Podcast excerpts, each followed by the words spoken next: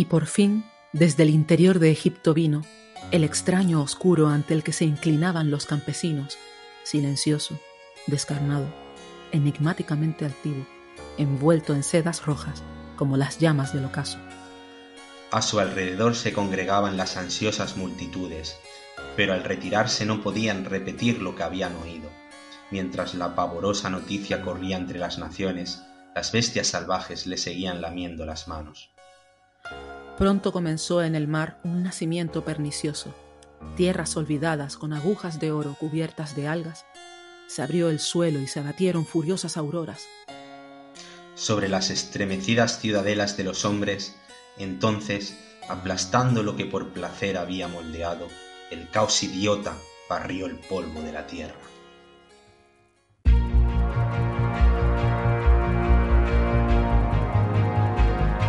Nigromantes Literarios, un programa dedicado al apasionante mundo de los libros y mucho más con Saray Ramírez y Naviru Shorno.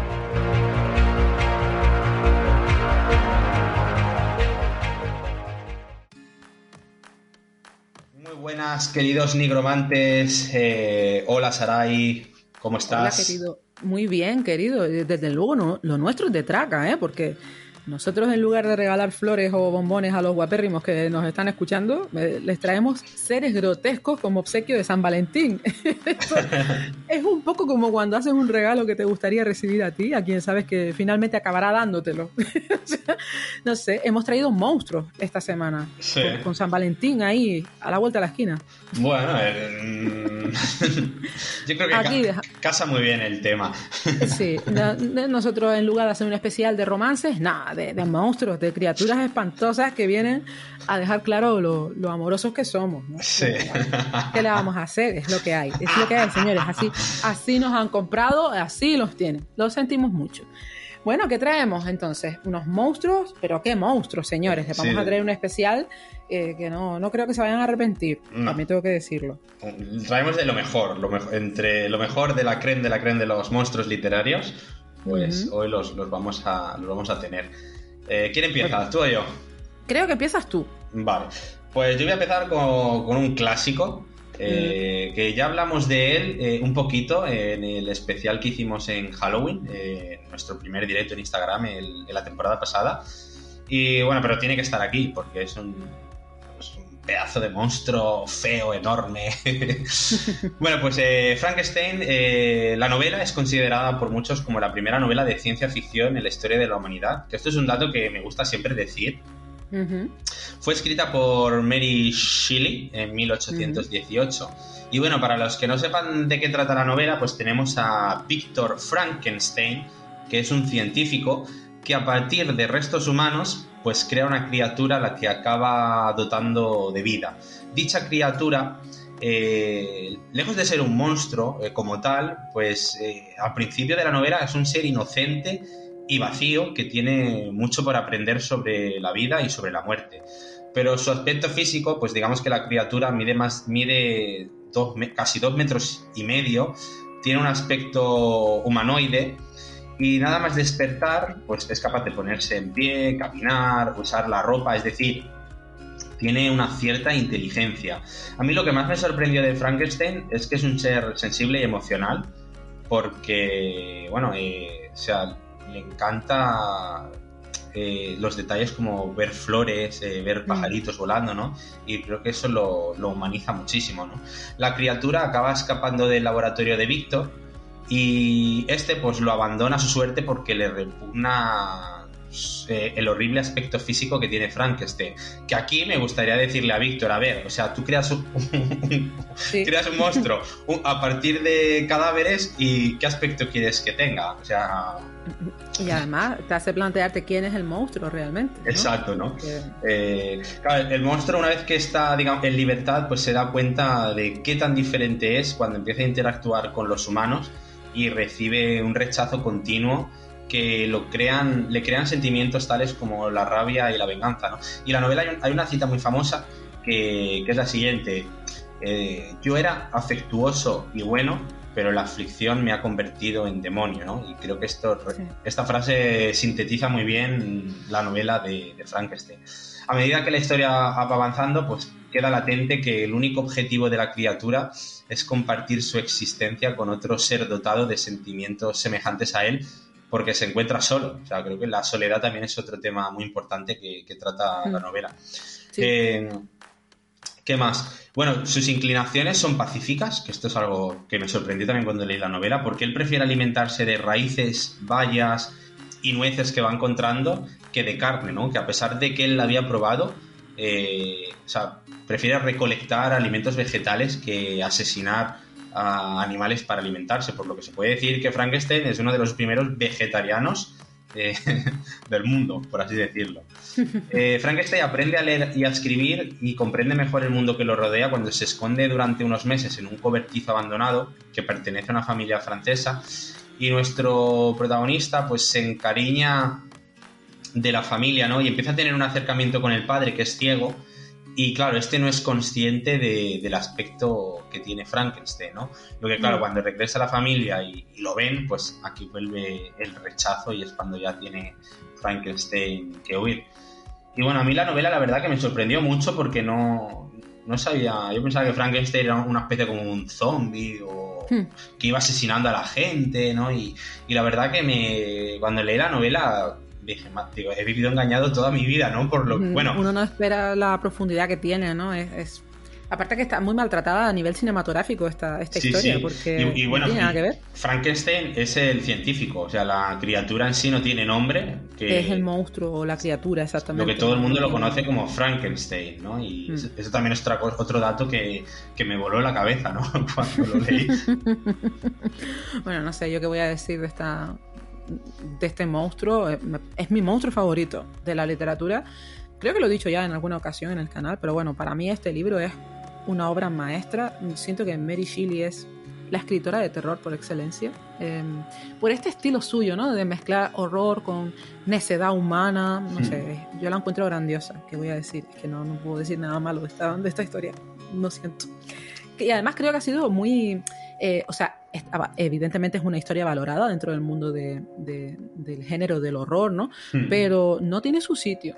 Eh, porque hmm. si no tendría una versión eh, a nivel de cine por lo menos que le hiciera un poco de justicia porque la, película que hace Robert De Niro que él por supuesto es un grandísimo actor y eso no lo vamos a poner en duda pero es que mm, no tiene o sea sí que tiene algunos puntos del libro pero no es el libro ni mucho menos o sea creo que se quedó bastante lejos del libro y por Dios, si algún director en ciernes está escuchándonos y tiene ganas de hacer un, remake, eh, mm, es que por favor, o una adaptación decente, eh, yo se lo imploro, ciñase a lo que cuenta el libro. De verdad lo digo porque creo que es de las pocas mm, historias de terror que no tienen su gran película. Debería tenerla al menos.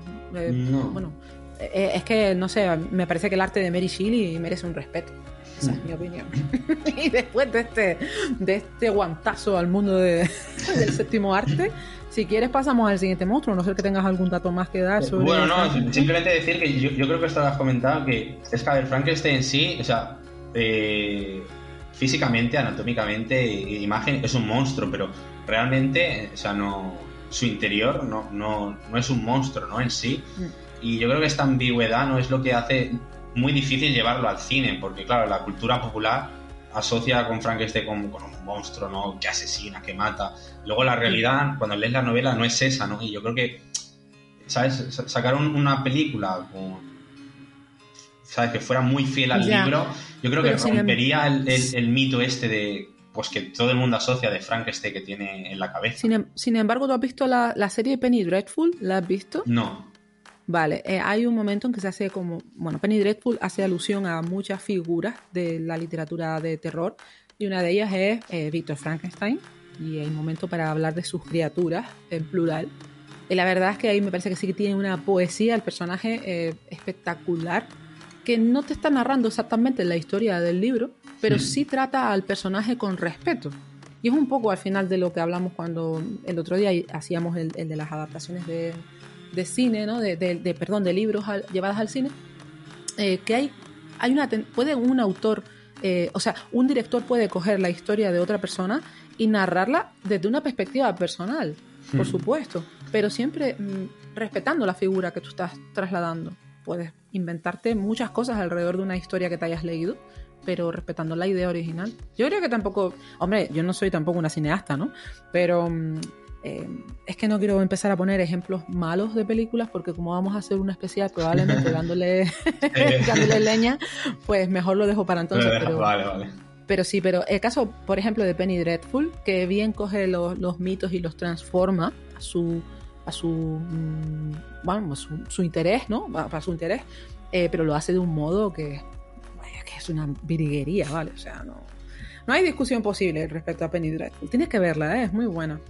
Bueno, pues pasamos con. Bueno, vamos de un genio de la literatura como era eh, Mary Shelley a otro genio, que es hmm. Bram Stoker, otro de mis favoritos, eh, que creó a uno de los seres más interesantes dentro del registro del terror, y no es otro que Drácula, como se puede imaginar. Yo creo que a estas alturas no hace falta ahondar en las características de esta novela o, las increíbles aptitudes de su autor, que pues, por cierto, descubrí hace no mucho que de pequeño sufría una epilepsia terrible que llegó a paralizarle la mitad del cuerpo. Eh, yo supongo que esto fortaleció bastante su relación con la literatura porque, claro, tampoco hmm. tuviera demasiadas opciones para un niño, ¿no? Por aquel entonces. Y, y que además vivió al lado de un cementerio de suicidas. O sea, como para no encontrar inspiración a la hora de mm. escribir relatos de terror. ¿no? Pero bueno, si quieren profundizar un poco más en el tema, tenemos un especial de vampiros en la primera temporada. Volvemos otra vez al momento de reciclaje, que se llama Vampiros Ilustres, y ahí hablamos largo y tendido sobre Drácula y, otros conocidos de chupa sangre, ¿no? del mismo gremio. Bien, hablemos del conde Drácula, probablemente el monstruo más influyente dentro del género, Creo que además está decir la importancia que tuvo mm, no solo en el terreno de lo literario, sino para el mundo del cine, porque revolucionó la manera de ver a las criaturas, en este caso a las criaturas temibles. Hmm. Y luego se ha ido distorsionando mm, bastante la imagen de este personaje porque se le empezaron a atribuir eh, virtudes o bondades que distan mucho del monstruo original, pero para los más fieles al género seguirá siendo un, ser terrorífico y, atemporal. ¿no?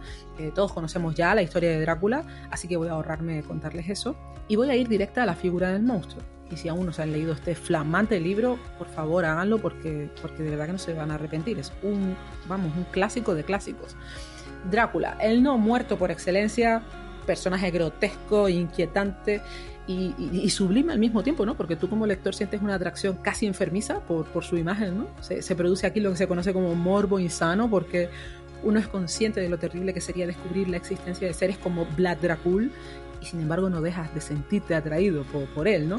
Hmm. Grosso modo, podríamos decir que las características básicas de este sujeto son la fuerza física, que supera a la veintena de, a, la, de una veintena de hombres, ¿no? Tiene poderes psíquicos, es capaz de adivinar el pensamiento, de adelantarse a los actos de los demás. Yo creo que este es su mayor poder, de hecho, y puede controlar los fenómenos atmosféricos a su antojo, como crear tormentas eléctricas. Eh, puede manejar también a ciertos animales, como las ratas, los murciélagos, los perros, y además puede transfigurarse en niebla y volar. O sea, y se alimenta de sangre, preferiblemente de sangre humana. Si a esto ya le agregamos la inmortalidad, creo que estaríamos ante el monstruo perfecto. ¿no? ¿Y en quién se inspira Bram Stoker para crear a Drácula? Porque todos sabemos que Stoker tenía una mente privilegiada, pero hasta los mayores genios suelen apoyarse en influencias externas. ¿no? Y en el caso de Drácula, Stoker se inspiró en un personaje histórico, Vlad Draculea III. ¿Quién fue este hombre? Bueno, Draculea, que significa hijo del dragón, o también hijo del demonio en algunas traducciones, era un rey de la antigua Valaquia en Rumanía y perteneció a la Orden del Dragón, una dinastía militar que contaba con una larga lista de crueldades a sus espaldas, desde empalar y mutilar a sus víctimas hasta beberse su sangre. Y se dice que esto de beber la sangre se trataba de un pacto con el demonio porque Vlad Dracul no soportaba el suicidio de su mujer. De hecho, esto lo rescató el gran Coppola para su película de Drácula, pero no deja de ser una leyenda. De lo que sí hay constancia es del sadismo de este hombre. O sea, aparte de empalar a todos los prisioneros de guerra, estaríamos hablando de 20.000, nada menos. Se cuenta que reunía a mendigos y, bueno, parte de la sociedad que a él le desagradaba en banquetes multitudinarios y luego cerraba las puertas del recinto y los quemaba vivos. Eh, en fin, una bellísima persona, ¿verdad? y por si esto fuera poco, para darle mayor peso al mito, en los años 30, un equipo de antropólogos excavó su tumba y al abrir el sarcófago vieron que no había cuerpo en el interior Así que queda preguntarnos dónde está Drácula. Pero bueno, yo creo que, que, Bram Stoker utiliza a Drácula como mecanismo para describir a la Inglaterra de su tiempo. Eh, en la novela hay muchísimo contenido, una especie de reto mm, continuo entre ciencia y paganismo, eh, crítica a la doble moral de entonces, esa dicotomía entre el bien y el mal. Y supongo que por eso la figura de Drácula sigue siendo uno de los monstruos por excelencia, porque a fin de cuentas ¿qué hay más terrorífico que ver al género eh, humano representado a través de esta historia? ¿no? Y no mm. solo encontramos estos elementos en el monstruo, sino en el resto de personajes, ¿no? con sus luces, sus sombras, eh, que vienen a recordarnos pues lo imperfectos que somos los humanos. Yo no sé qué sensación te dejó, bueno, sí, sí, lo sé, sé que te gustó esta novela, pero te iba a decir qué sensaciones te dejó Drácula, ¿no? A, título personal. Bueno, eh, como si el monstruo, yo, yo a medida que iba leyendo la novela, la novela digo, es que no, no no van a acabar con él, es imposible. es, un ser tan poderoso que no. Es imposible que, acaben con él, que lo eliminen. O sea, estos simples mortales que están ahí jugando, estás en plan pandilla de Scooby-Doo. y, bueno, yo tenía la sensación esa de, digo, digo, es que no se puede, o sea, no se puede acabar con él. Y bueno, todavía lo sigo pensando, ¿no? De que bueno, claro, no quiero hacer spoilers, ¿no? Para la gente que no haya leído la novela. Claro, es que, es que ahí estamos limitados a veces, ¿eh? Pero claro, eh, es, la sensación que tengo a lo largo de todo el libro de da igual lo que, lo que hagan, lo que intenten, que Drácula va, a salir victorioso, ¿no? Y esa es la sensación que, creo que es, creo que es una de las cosas más grandes de la novela, ¿no? Porque muchas veces leemos novelas con monstruos y ya sabes que, bueno, que al final los buenos van a ganar, pero en Drácula o sea, en ningún momento tuve, tuve esta, esta sensación, ¿no? Y creo que eso es lo que hace grande también al libro, ¿no? Bueno, pues aparte de, la preciosa narrativa de Bueno, sí, también, ¿no? Y la ambientación, los demás personajes, pero yo desde el lado de que siempre no me gustan los finales felices, porque todos los libros y hmm. películas, el 90% son finales felices. Entonces, claro, buen amante del terror. es lo que me gustaba de esta novela, ¿no? Que, que digo, wow, ¿sabes? ¿Cómo, ¿Cómo van a ganarlo? ¿Cómo van a vencer a Drácula? Es imposible. Mm, bueno, no sé, a mí es que, claro, me parece un monstruo con muchísima poesía a su alrededor, ¿no? Porque es hasta elegante, ¿no? En, en las formas, incluso siendo tan pérfido, ¿no? Eh, tú lo ves como un ser elegante, ya no por el hecho de que sea un conde, sino por sus ademanes, su forma de tratar a los demás, esa manera de cuando habla con Harper, ¿no? Harper, ¿verdad?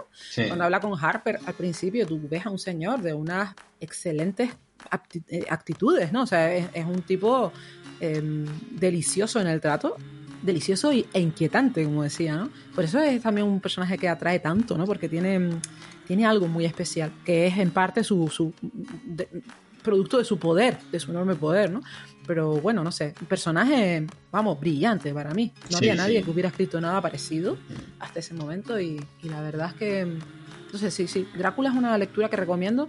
Eh, aunque no te guste el terror, creo que Drácula es uno de esos textos que hay que descubrir. No, sí, y luego la, primera parte en el castillo está así muy claustrofóbica. Y, maravillosa. Sabes que yo, por ejemplo, no. Claro, yo, estoy acostumbrado pues a eso, he visto vampiros, Dráculas, pero nunca había leído, digamos, el original, por así decirlo, ¿no? Y a medida que vas descubriendo un poco los poderes que tiene, o las escenas correteando por la pared, o lo del tema de los espejos, o. es fascinante, ¿no? Y como está contado por el protagonista en primera persona, es como que lo vives todavía más, ¿no? Y yo creo que es, sí, es maravilla, maravilla pura. Y en el momento en que se le ocurrió hacer, eh, trasladarte la historia desde la perspectiva de varios personajes, ¿no? Es, eso también es, brillante por parte de, Stoker, ¿no? Sí, sí, eso da un dinamismo. Y todos distintos, ¿sabes? Todos tienen una manera diferente de planteártelo, de expresártelo. Es maravilloso. En fin, bueno, vamos a, otra criatura, Navi. Vamos con un poco más modernilla, ¿no? Vamos con el tercer monstruo que se le conoce como el Rey de la Noche. Mm. Eh, es muy poca la información conocida que se nos da sobre este temible monstruo a lo largo de cinco pedazos de libros gigantes publicados en Canción de Hielo y Fuego de George R. Martin, que desde aquí le mandamos un saludo al hombre, a ver si por favor puede publicar ya el sexto libro, por favor te lo pido. pasan los años y, nada, el hombre pues a lo suyo. Eh, eso. Sabemos que el Rey de la Noche eh, fue el comandante número 13 de la Guardia de la Noche, según nos cuenta la, la criada de los Stark, este hombre no conocía lo que era el miedo. Y esa fue su gran debilidad, puesto eh, que es importante, ¿no? Digamos que todo hombre conozca lo que es, lo que es el miedo, pues para no volverse temerario e imprudente, porque fuera de los límites del muro, de la Guardia de la Noche, en las tierras salvajes, el hombre sin miedo se enamoró de otra. Otra es una criatura denominada criatura blanca, puesto que su piel es tan blanca como la luna, sus ojos son azules como las estrellas resplandecientes. Total, que el comandante lo dejó todo por estar con ella, incluso su cuerpo, y así fue como él se transformó en un otro. Eh, claro, los comandantes que son guardias de la noche no pueden dejar de ser guardias de la noche hasta que se mueren, por lo que digamos que así fue como se inició, digamos, su dominio al caos, porque claro, él seguía siendo comandante de la noche, pero a la misma vez era un otro. Y claro, ¿qué, pasó con esto? Pues que se llevó, digamos, a su mujer consigo a la Guardia de la Noche y empezó a embrujar a los miembros de la Guardia de la Noche y así es como empezó su reinado que duró durante 13 años, nada más y nada menos. Al final el pueblo libre tuvo que unir sus fuerzas con las fuerzas del norte para poder poner fin al Rey de la Noche, ¿no? Y tras la batalla final, pues el nombre del infame comandante fue borrado de todos los libros de historias y con el paso de los años aquel suceso se convirtió en leyenda hasta que, digamos, en el pueblo libre llegaron rumores de un ejército de muertos vivientes comandados por el Rey de la Noche. Y este es el inicio de Juego de Tronos, de Canción de Hielo y Fuego, que es, digamos, como, como empieza la historia en la serie eh, llevada a la televisión, la historia del Rey de la Noche es algo diferente a la de los libros, porque ahí se nos... Eso te iba a preguntar, sí, porque yo, claro, no he leído los libros, pero sí he visto la serie. Es totalmente diferente porque en la sexta temporada, si no recuerdo mal, a través de las visiones de Bran, eh, creo que capturan ¿no? al hombre, los hijos del bosque, ¿no? Y, lo transforman o algo así. Eh, pero en los libros pues es totalmente diferente y bueno, poderes es que vamos, el poder los tiene todos. O sea, eh, la verdad que como malo, eh, en, en la serie no, no, daba tanto miedo como, lo, como da en el libro, por así decirlo, ¿no? Porque nadie que se enfrenta contra él vive para contarlo, ¿no? Eh, y claro, sí que hay capítulos en los que vemos un poco cómo sabemos un poco más de él, pero no los vivos no saben nada de él, son todos rumores y, y vamos, eh, claro, a día de hoy sigue vivo porque no ha publicado George Martin los siguientes libros, entonces claro, no sabemos cómo, cómo van a terminar con él, si es que realmente podrán terminar con él. Señor, eh, señor Martin, eh, Nabil no está muy, muy decepcionado. Bueno, yo no me voy a meter a leer los libros hasta que no esté acabado, te lo digo. Muchísima gente está. Yo estoy en varios foros en los que, bueno, de comentamos teorías, ¿no? De qué, puede pasar. y creo que es que al final vamos a tener que elegir la mejor teoría y quedarnos con ese final, porque eh, es que ya van casi 10 años desde la publicación del quinto libro y todavía no, no sale. Que no, y faltan dos. Faltan dos, pero es que no, no sabemos cuándo va a salir. es que. Dios mío. Si, hubiéramos. Ah, este año sí que sale. No, no, pero por lo visto no, no tiene pinta de que este año va a salir tampoco. Eh. ¿Y tú tienes esperanzas de que lo saque finalmente? Bueno, yo tengo... O sea, quiero decir, ¿crees que se va a imponer y se va a poner a trabajar en plan a ver, disciplinado? Yo, creo que el sexto libro lo tiene ya terminado y simplemente está puliendo cosas y yo creo que está escribiendo también el séptimo y, bueno, yo creo que, sí, que, que los va a publicar. Al menos el sexto lo tiene acabado, lo que ahora está en el tema pulir.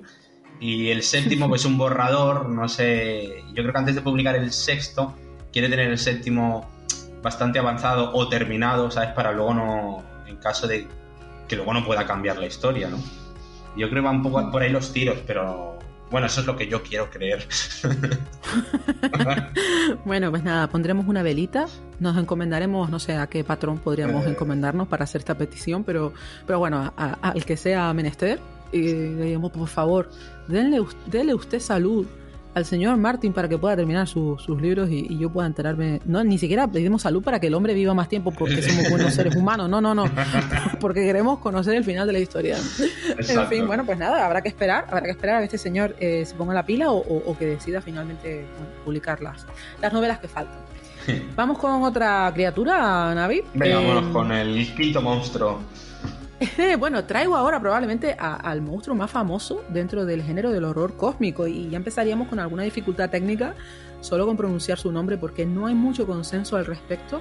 Algunos lo llaman Cthulhu, otros Cthulhu, otros Chulu y bueno, eh, lo que sí sabemos con certeza es que su creador fue el genio de Lovecraft. Em, sale por primera vez en un cuento que se conoce como La llamada de Cthulhu, eh, que se publicó en una revista en 1928. Y para quienes no tengan idea de cómo es la imagen de este mito, o cuáles son sus propósitos, etc., vamos a comentar algunos detalles sobre él. Bueno, todos sabemos ya que Lovecraft creó un universo literario único y Cthulhu vendría a ser el centro de, estas historias de horror cósmico, donde hay una profecía que, consta de un ciclo y cuando este ciclo se cumple, Cthulhu despertará y gobernará nuestro planeta. Eh, a este escritor le gustaba mucho plantear el caos y, su manera de hacerlo solía implicar a seres de otros mundos y Cthulhu vendría a ser el rey de todos ellos, ¿no? por ende el, más poderoso. Me leí en diciembre del año pasado em, en las montañas de la locura y aquí se habla de pequeños hijos o descendientes de Cthulhu precisamente, ¿no? situados en la Tierra desde tiempos muy remotos, que además estuvieron inmersos en una guerra con otras razas. Pero no voy a destripar mucho de esta historia por si algún nigromante aún no la ha leído. Y sí, eh, Cthulhu vendría a ser el padre, el dios, sumo líder de, todas estas otras eh, criaturas que describe el autor en, su vasto y, variado universo. ¿no? Y para que nos hagamos una idea de, de cómo es físicamente, pues sería algo así como un monstruo con cabeza de pulpo, eh, con la cara llena de tentáculos, escamas por todo el cuerpo, se sostiene sobre cuatro patas y, cuenta con alas en la espalda. Aparte tiene una característica corporal, una sustancia que lo vuelve indestructible. Aunque si se diera el caso de, bueno, el hipotético caso de ser destruido, cosa muy, muy poco probable, las partes de su cuerpo volverían a unirse, y, se supone que se encuentra en algún punto del Océano Pacífico esperando a que las estrellas adopten una posición determinada para salir a la superficie y, volver a dominarlo todo. En fin, es un monstruo tan famoso, generó tanto interés y, fue tan revolucionario como concepto que ha salido en infinidad de obras, aparte de las escritas por Lovecraft, claro. Eh, ha salido en cómics, videojuegos, series de televisión, hasta en Scooby-Doo, en portadas de discos, películas, animes, etc. Yo creo que nadie en su sano juicio eh, querría toparse con este ser, ni en medio del océano, ni una montaña, ni nada. ¿Tú, ¿Tú conoces los mitos de Cthulhu? ¿Los has leído? no, no los he leído, sí que conozco un poco lo, que hay detrás, pero no, no he leído nada todavía de... Yo es que estoy redescubriendo a Lovecraft, ¿vale? Porque hace unos como dos siglos lo leí y siento que olvidé demasiadas cosas, así que es casi como si estuviera leyéndolo por primera vez. Aunque he de reconocer que no es el tipo de literatura que más me llama, porque lo mío es más eh, terror psicológico, pero bueno, al César lo que es del César, nadie ha creado monstruos como él. Me leí también en diciembre El que susurra en la oscuridad y ese sí, ese me encantó, muy curioso el concepto. Pues mira, casualidades de la vida, yo en diciembre del año pasado me leí El horror de Danwich. Ah, ¿y qué tal? ¿Te mm, gustó? Sí, sí, me gustó muchísimo, la, ambientación es, increíble y mucho, mucho. Sí, tenía una mente privilegiada el tipo porque... Hmm capacidad para, para crear todas estas cosas de la nada, por así decirlo. Aunque yo creo que él tuvo también mucha influencia de, autores como Wells. Bueno, se sabe que tuvo influencia de, autores como Jambers, eh, pero yo creo que este hombre mm, tuvo que fijarse en algún otro em, ejemplo dentro de la literatura de alienígenas, ¿no? Porque, hmm. eh, por ejemplo, el libro de la Guerra de los Mundos te plantea también unas, unas realidades de que el hombre no había visto ni, ni pensado nunca, ¿no? Como era la, invasión de los, de los, extraterrestres. Pero no sé, no sé hasta qué punto em, Lovecraft ha tenido vínculo con este tipo de, literaturas previas, ¿no? Pero ahí lo dejamos, ¿no? El creador del horror cósmico. Sí. y tú creo que vas a traer otro que yo no he leído, no he leído a, este hombre todavía, así que deseando estoy que me cuentes cosas. Ahora vamos, a, ahora vamos a por el quinto monstruo de verdad, el otro era el cuarto, ese ha sido el, error mío de este programa, me he dado cuenta ahora. y yo traigo de monstruo, eh, se le conoce como el antiguo enemigo.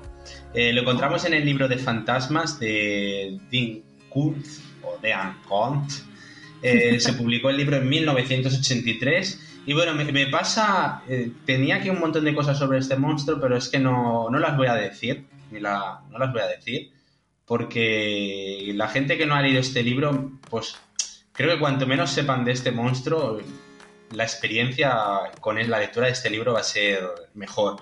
Así que si te parece, voy a decir solo la sinopsis y. Vale, me parece muy bien. Y poco más, porque es que si no voy a chafar digamos, no, no, mejor, mejor, porque yo, por ejemplo, no lo he leído y tengo muchas ganas de descubrir a pues este autor, te digo, ¿eh? Pues me han hablado muy bien de él. De la sinopsis tenemos a Jenny Page, una joven doctora que regresa con su hermana adolescente Lisa a su lugar de trabajo y residencia, ¿no? que es un pequeño pueblo que se llama Snowfield, en California. Lisa está encantada con mudarse junto con su hermana al hermoso pueblo de esquiadores y amantes de la naturaleza, pero al llegar descubren un espectáculo macabro, y es que el pueblo tiene 300, 300 eh, o por ahí habitantes, ¿no? Y todos han desaparecido. O sea, eh, los encuentran mutilados, asesinados, es una masacre terrible.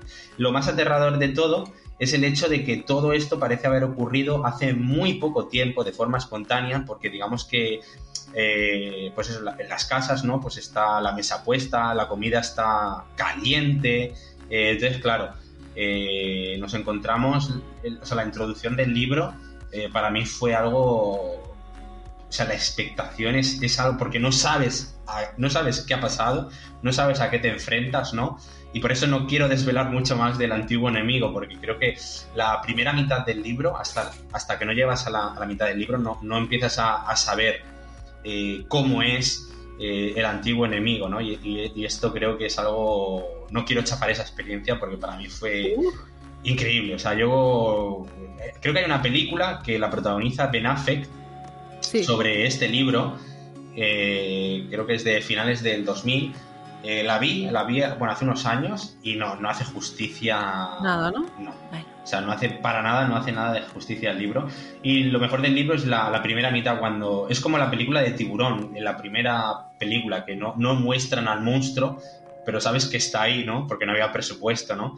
Y creo que es lo mm. mejor de la primera película, ¿no? Esa tensión de no saber eh, cómo es, ¿no? El, el, monstruo, de que va matando a la gente y nos, esa tensión creo que es Claro, es que ahí juega el, factor psicológico. Yo creo que no hay nada, no hay monstruos peores que los que podemos imaginar, ¿sabes? Es, claro, podemos temer incluso sin ver. La, la, oscuridad no da miedo por algo.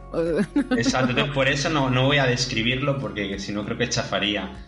vale, ya me lo leeré, sí, porque además lo tengo apuntado desde el año pasado, que creo que tú me dijiste, oye, Saray, este libro tiene uno de los mejores principios que yo me he leído. sí, sí, sí, o sea, de verdad, es que, y, bueno, lo, lo, reitero, no me acordaba que te había dicho eso, pero sí, Sí, yo tengo todo apuntado, bueno, pues vale, lo dejamos ahí y bueno, y sobre todo pedimos a los nigromantes que lo hayan leído que por favor no, no lo destripen en, no el destripen comentario. del monstruo, por favor. Por Dios, sí, que, quiero llevarme esa sorpresa. Además, ahora, claro, tengo tantas lecturas pendientes ahora también por, por temas de, bueno, entre el canal y el podcast y todas estas cosas, pues estoy leyendo mucho, la verdad, muy agradecida, pero también estoy dejando muchos libros en... Es que es imposible, claro, hacer, frente a todas las lecturas, ¿no? Pero bueno, poco a poco yo voy, voy cumpliendo retos.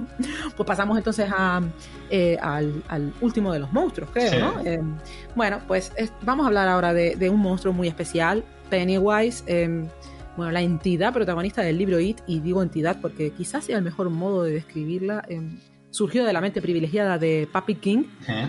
y te diré que creo que creo que It fue el primer libro que me leí de King, allá por el Cretácico, más o menos, y recuerdo que me, marcó profundamente, ¿no? Y creo que va tocando una relectura, a ver si en breve me pongo al día y, me decido, porque mis impresiones de entonces, estaríamos hablando de cuando yo tenía, qué sé yo, 15 o 16 años, ¿no? Y, como decía, pues me gustó muchísimo, ¿no? La historia, el mensaje, creo que es una novela muy completa y que su monstruo es realmente interesante una manera eh, soterrada de señalar a los verdaderos monstruos de las vidas de, los personajes infantiles de la novela, ¿no? Pero bueno, como la intención no es destripar el argumento de It, sino comentar los aspectos de esta criatura fascinante, vamos a ello. Bueno, su forma básica, por así decirlo, es la figura de ese payaso tan anclado ya en la memoria de los asiduos al género. Eh, por cierto, en cuanto a las películas, tú que eres seguidor acérrimo de, de King, ¿Qué Pennywise te gusta más? ¿Tim Curry o, Bill? Ay, no me acuerdo del apellido de Scar. Bueno, eh, el último. ¿Sí? sí, sí. Mm, pues mira, fíjate, yo creo que me quedo con el clásico y no porque el nuevo Pennywise me, desagrade, no, al contrario, creo que es muy buen actor. Pero el tema está en que yo descubrí al monstruo a través de Tim Curry, entonces para mí está mm, claramente ligado a la idea del Pennywise, ¿no? Que lleva similar en la novela.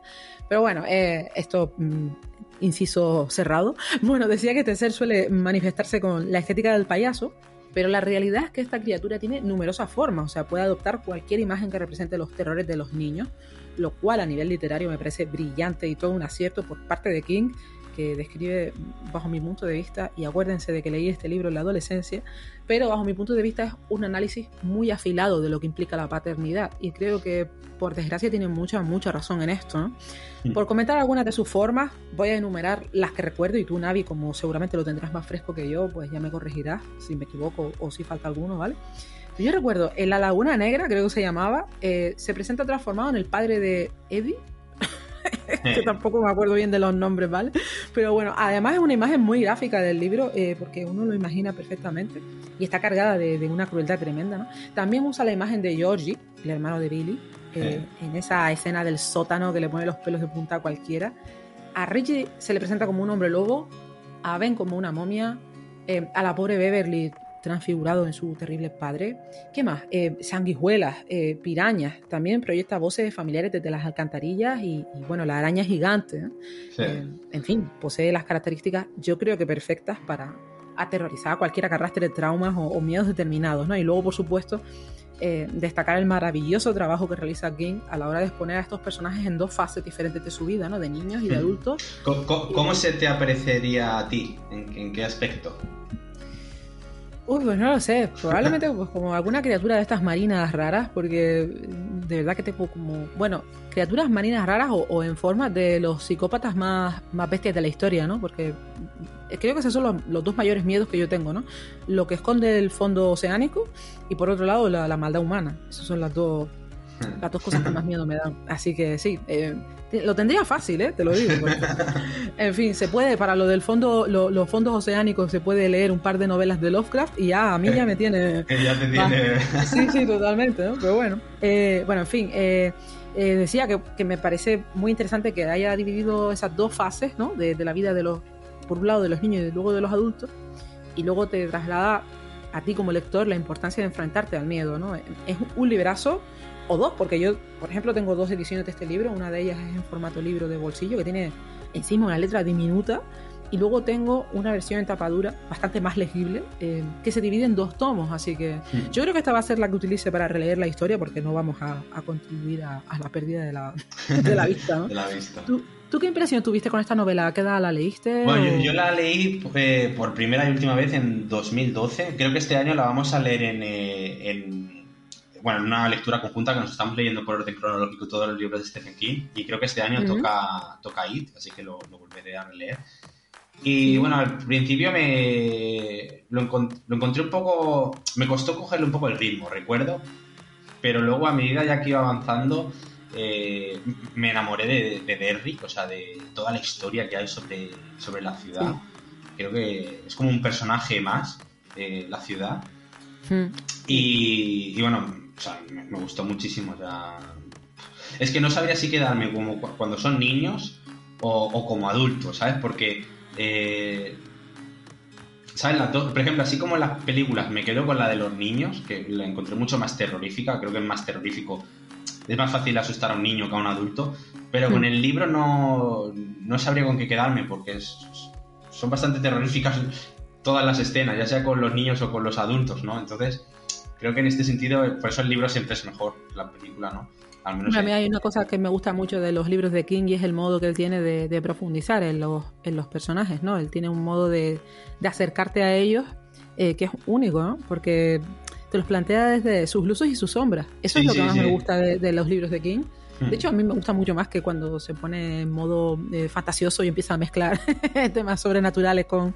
Pero sí, hay una parte eh, de análisis social en todo lo que hace King muy, hmm. muy interesante. Y en It es probablemente el, libro en el que, bueno, por lo menos de los que yo me he leído, en el que más analítico es, respecto, más crítico también, ¿no? Respecto a, a las figuras eh, como la, los padres, ¿no? Son, son figuras muy importantes en el desarrollo de cualquier ser humano y me pareció muy muy acertado en esta historia. Eh, bueno, es que me dejó marcada. Cuando yo terminé de leerme el libro dije, wow, lo que acabo de leer. Y, era una niñata, ¿sabes? que a lo mejor me lo leo ahora y es muy distinto, ¿no? Pero... Y además es, fácil sentirse identificado con el libro porque los mm. personajes, o sea, hay muchos diferentes, luego son como perdedores. Todos a lo largo mm. de la vida hemos estado en ese bando. Entonces, claro, es muy fácil sentirte identificado con... Creo que era el club de los perdedores, se hacen llamar los protagonistas. Eh, sí, bueno, creo que sí. Eh, es que ya te digo, tengo un recuerdo un poquillo vago porque lo que sí te puedo decir es que cuando he visto las películas, tanto la, clásica como la, más reciente, a mí personalmente me parece que ninguna capta la esencia de la, del libro, eh, la esencia profunda del libro. Sí, no, hablo de los hechos. Probablemente en los hechos, seguramente la, más reciente sea mm, más fidedigna, ¿no? En algunas cosas. Pero a mí, en lo personal, no, no me llegó como me llegó el libro y es lo que hablamos siempre, ¿no? Que es un poco complicado, ¿no? Trasladar ciertas ideas de los libros. Pero es que en este caso me parece que sigue siendo superficial. Sí, a ver, eh, sí, sí. Sigue siendo superficial, porque lo que cuenta King en esta novela a lo mejor es que también queremos mirar para otro lado, que no nos resulta grato descubrir algo así, sobre todo cuando eres padre, ¿no? Porque cuando tú eres padre no eres a veces 100% consciente de lo que puedes causar en ese futuro ser humano adulto, ¿no? O sea, mm, eh, esta, bueno, a mí me parece que este libro está lleno de críticas por todos lados a, los fallos que podemos cometer como humanos que somos o, incluso a la, a, la, maldad que puede haber en, una persona por, su egoísmo, por, por muchas cuestiones que, en este libro están, están muy bien definidos. ¿no? Eh, mm. Y eso no lo veo en las películas. ¿no? No, Porque puedes hacerle daño a tu hijo sin darte cuenta y también dándote cuenta, ¿no? Que es un poco lo que... Claro. No, luego hay otros temas que toca, como el tema del racismo. Creo que en el, en el libro es, queda bastante patente. Y, por ejemplo, en la última película, no, no sé si por ser un poquito más políticamente correcto, no, no se trata tanto. Porque recuerdo una escena que me impactó mucho, creo, en el libro es cuando relatan algo así relacionado con el Ku Klux Klan, que, que queman vivos a un montón de, de personas de color. Y creo que en la película esto no está. No, no sale cuando el es que no me acuerdo cómo se llama el personaje. Cuando él cuenta cuando él él tiene la mm, Michael creo que es Michael el... Michael. Michael no tiene la, las reminiscencias este del incendio. Hmm. este me parece que sí porque de hecho las manos que se ven intentando salir de la puerta son bueno es que claro son su familia no en teoría. Entonces a lo mejor esa ha sido la, la referencia quizá este. Sí. ya te digo, no, no, o sea, yo no lo recuerdo. no tengo la retina lamento mucho esto porque no, no lo tengo nada fresco. Como comprenderás, tengo 39 años y lo leí con 15, 16 Pero sí, tengo ganas de leerlo. Creo que este año va a caer, va a caer, sí, porque mm, cuando lo tienes fresco puedes hablar de, ello. Bueno, no sé, aparte que seguramente tendré una manera de percibirlo muy distinta. Sí, ahora yo creo que lo disfrutarás más ahora. pues sí. En la actualidad. Y hay, muchísimos monstruos en el mundo de la literatura. Aquí hemos querido hacer una selección de unos poquitos, pero nos hemos dejado en la recámara unos cuantos. sí, sí, bueno, ya igual en un futuro podremos hacer. Eh, claro, eso te iba a decir. Hay que otro, otro modo de reciclaje. O sea, Monstruos una segunda parte. claro. Y yo invito pues a los nigromates que compartan con nosotros en la caja de comentarios cuál es la criatura literaria que más les ha marcado. Eh, puede ser muy curioso descubrir los miedos de los, de los guapérrimos. Mm. Y bueno, Navi, em, yo creo que terminamos por hoy, ¿no? sí, terminamos por hoy. De, los seis monstruos, si se enfrentaran entre sí, ¿cuál crees que, ganaría en una batalla? Esto pues es como supongo que, contra Superman. Yo, creo que Cthulhu, pero más que nada por, por lo porque es... Es como un dios. Indestructible, sí. Además, eh, estamos hablando de algo prácticamente titánico y, de una fuerza desmedida que encima tiene, cuenta con unos hijos o con esos pequeños retoños, ¿no? Que, que, van a hacer todo lo que él eh, van, a hacer toda su voluntad, ¿no? La van a poner mm. en práctica. Así que creo que en términos generales ese podría ser... El antiguo enemigo no lo conozco, eh, pero creo que sí, que en términos generales ese... Bueno, el Rey de la Noche también podría contar con un... estamos hablando de seres inmortales. Bueno, eh, Drácula también es inmortal en, cierta forma, entonces... Hmm. pero es uno solo. A no ser que se, que se pusiera en, modo, venga, todas las ratas, todos los perros, todos los murciélagos que vengan a ayudarme, pero no, ni aún así creo que porque Cthulhu con un tentáculo los mandaría a todos a freír. yo, creo que Cthulhu, me quedaría con Cthulhu. Pero luego, y, luego si tuviera que elegir a otro, seguramente sería el Rey de la Noche. Hmm. Bueno, pues creo que coincido contigo. Entre estos dos y el antiguo enemigo también. Debe haber ahí un empate técnico. Por eso te digo que yo, hasta que no lea el de Kunz, no puedo tal, pero bueno, por ahora, de los que conozco, sí me quedaría con esos, ¿no? Bueno, eh, em, tal y como adelantábamos al estrenar la segunda temporada, eh, empezaremos eh, con una de esas entrevistas a autores que prometíamos. Em, el, próximo programa tendremos a un escritor estupendo como invitado. Y, si quieren saber de quién se trata, no falten a la cita con, con Nigromates Literarios. Así que hasta entonces, Naviru. Sean felices Lean mucho y sobre todo sean felices. Te he dicho al revés, ¿no?